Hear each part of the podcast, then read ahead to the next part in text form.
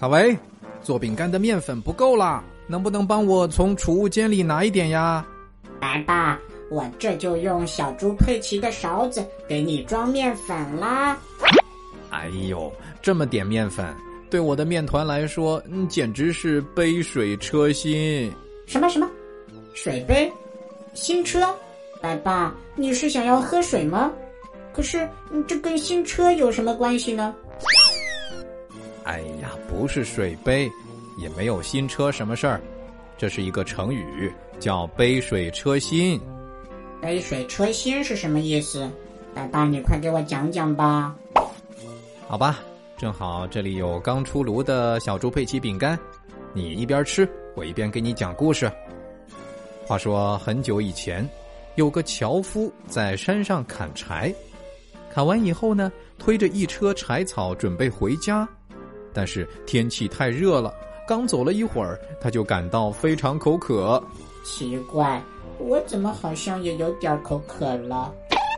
你这个小馋猫，饼干吃太多了吧？来喝口水。樵夫也想找口水喝，刚好路过一个茶馆，他准备进去喝杯茶，犒劳一下辛苦了一天的自己。那他是不是要先把柴草送回家呀？不然丢了怎么办？樵夫实在是太渴了，于是他把装有柴草的车停在了茶馆外，走进去要了一杯茶。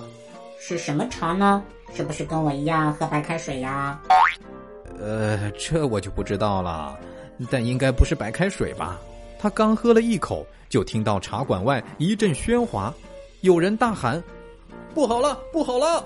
哎呀，该不会是他的柴草出事了吧？樵夫也跟你想的一样。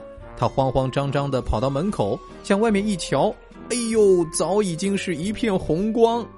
哎呀，是不是他的柴草着火了？这时候，如果是喷水的葫芦娃在就好了。樵夫急得眼泪都要冒出来了。忽然，他的脑海里灵光一闪，想起了自己还没喝完的那杯茶，于是他一边大喊着：“着火了，快救火呀！”一边跑进茶馆，端起了那杯茶。哎呀，都着火了，还喝什么茶？赶紧去救火呀！樵夫当然不是喝茶，他想用那杯水去救火。啊，一杯水救火？难道他的水杯是霸王龙用的吗？樵夫把茶水往柴草上泼下去，茶馆里的人见他这么干，也纷纷端起茶杯往车上泼。但是火势实在太大了，而且因为风大的缘故，烧得更旺了。樵夫看着自己的柴草化为了灰烬，垂头丧气的蹲在地上直叹气。他一定很后悔自己来茶馆喝茶了。如果他把柴草运到家里再来喝茶，可能就不会遭遇这场火灾了。所以，我们还是应该做完一件事儿，再去做下一件。一心二用，往往会带来不好的结果。我明白了，白爸，我下次再也不一边看电视一边吃饭了。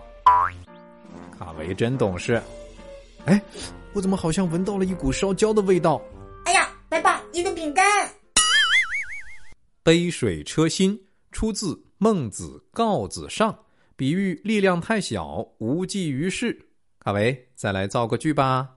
玩了一个下午，小白同学非常饥饿，一块小饼干对他来说只能算是杯水车薪。哎，卡维，刚才给你这么多饼干，你怎么这么快又吃完了？没有呀，我只是把它们存起来啦。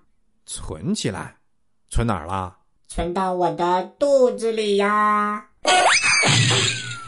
好了，小朋友，杯水车薪这个故事，白爸就给你讲完啦。最后呢，我们一起来想一想，樵夫看到着火之后是用什么东西来救火的呢？欢迎你在“白爸讲故事”的微信公众号上留言告诉我。玩转迪士尼，快乐下江南，白爸夏令营早鸟优惠价倒计时最后一星期，还剩四组名额了，赶紧添加白爸的微信。拼音全拼，白爸大白，报名上车吧。